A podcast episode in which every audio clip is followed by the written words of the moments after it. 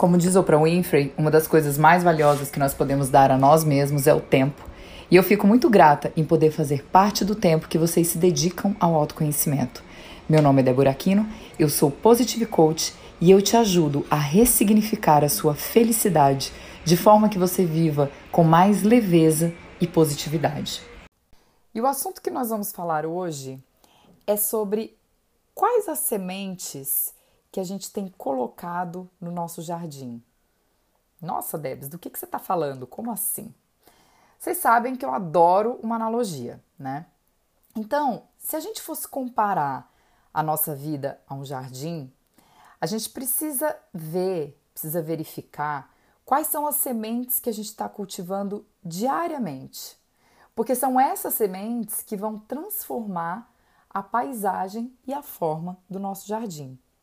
Se a gente comparar o jardim com a nossa vida, são essas sementes que a gente cultiva diariamente é que vão transformar o nosso caminho.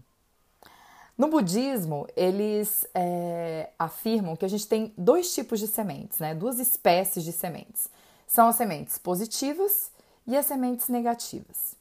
As sementes negativas, elas são aquelas que afundam a gente em problemas, são aquelas que geram atrito nas nossas relações pessoais, são aquelas que nos trazem doenças, são aquelas que atacam os nervos, que causam mal-estar, são aquelas que deixam o nosso jardim feio. Pensa num jardim feio.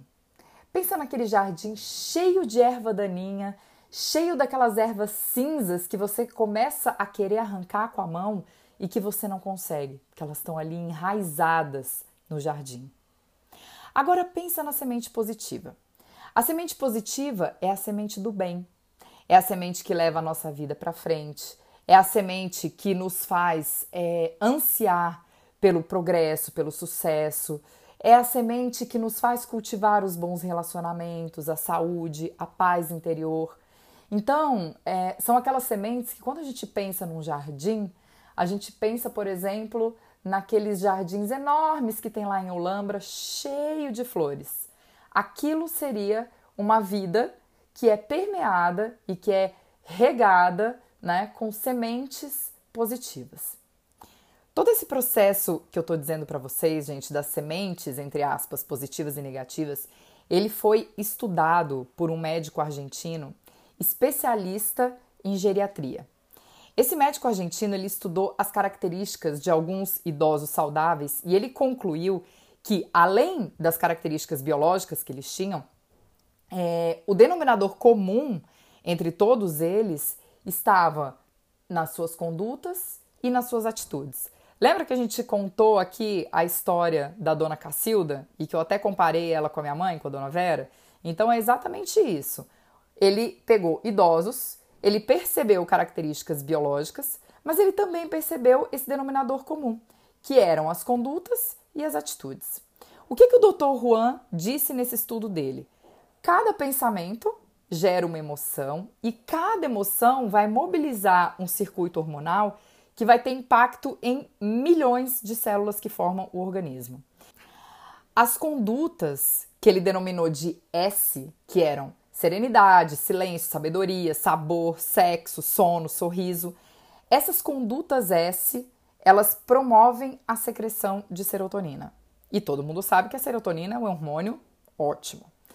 As condutas R, que eram as condutas é, que consistiam em ressentimento, em raiva, em rancor, em repressão, resistência, elas facilitavam, né, ou facilitam a secreção do cortisol, que é um hormônio extremamente prejudicial para as nossas células, que a gente sabe que é o hormônio do estresse, que acelera o envelhecimento, que não deixa a gente dormir, que a gente fica ansioso, ou seja, é um hormônio que definitivamente ele não faz bem para a nossa saúde.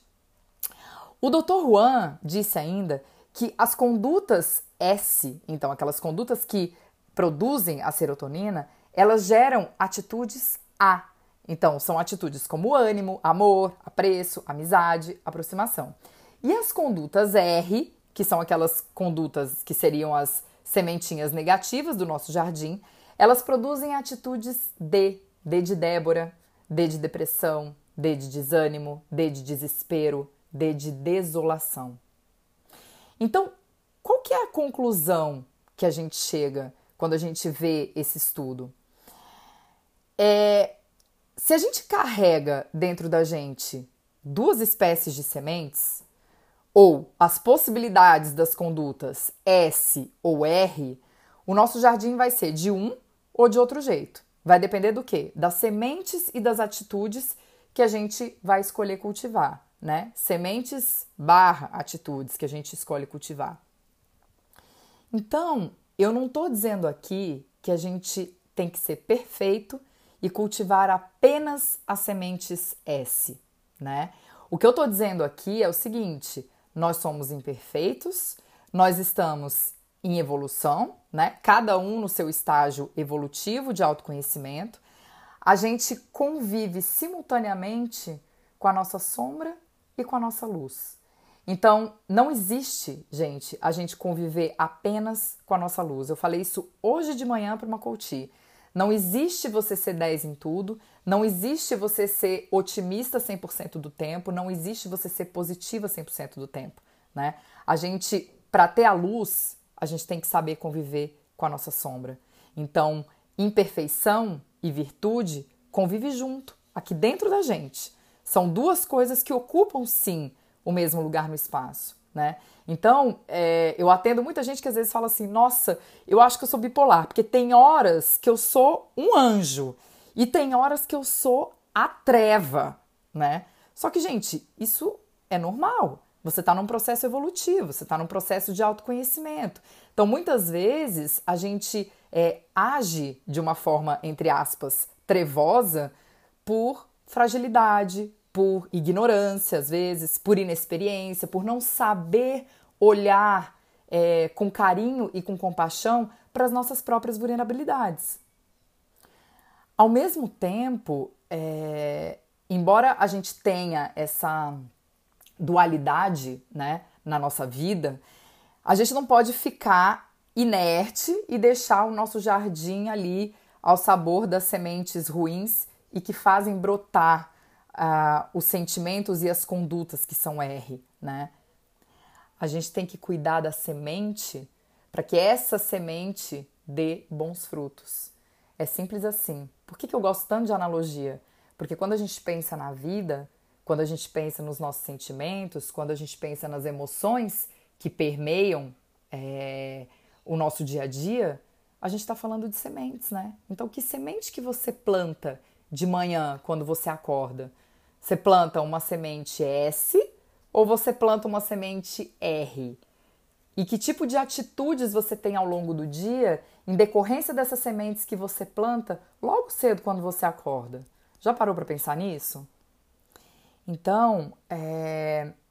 a ideia, gente, é a gente olhar mais para as coisas boas que a gente já faz, é a gente olhar para os nossos potenciais, é a gente olhar para o bem que a gente é capaz de fazer, né? E encher a nossa vida e o nosso jardim com as condutas S, que são aquelas condutas que é, enchem a nossa vida e o nosso jardim de flor, né? Quando a gente fala de escuridão, o que, que é o conceito de escuridão? Escuridão é ausência de luz. E ninguém combate escuridão a golpe de marreta, gente. Por mais que a gente tente, é, a nossa sombra, ela sempre permanece. E muitas vezes a gente passa uma vida tentando evitar essas sombras e a gente acaba esquecendo de iluminar a nossa vida. Então, é, como reflexão final que eu quero deixar para vocês é a seguinte: quando a gente fala do jardim, normalmente a gente pensa em flor. E eu gosto de pensar na rosa. Por quê? Porque a rosa, ela tem espinho, né? Só que todo mundo admira a rosa pela beleza do botão, pelo perfume que ela exala. O espinho ele fica em segundo plano, né? Quando você vê uma roseira que desabrocha, é, o espinho daquela rosa ele fica em segundo plano. Então a nossa vida é da mesma forma. A gente tem espinhos, sim. A gente tem as nossas sombras, sim. A gente tem as nossas vulnerabilidades, sim. Mas se a gente desabrochar com força, com graça, com beleza, esses espinhos eles nem são é, tão importantes assim. Então, para que, que você está dando atenção na sua vida?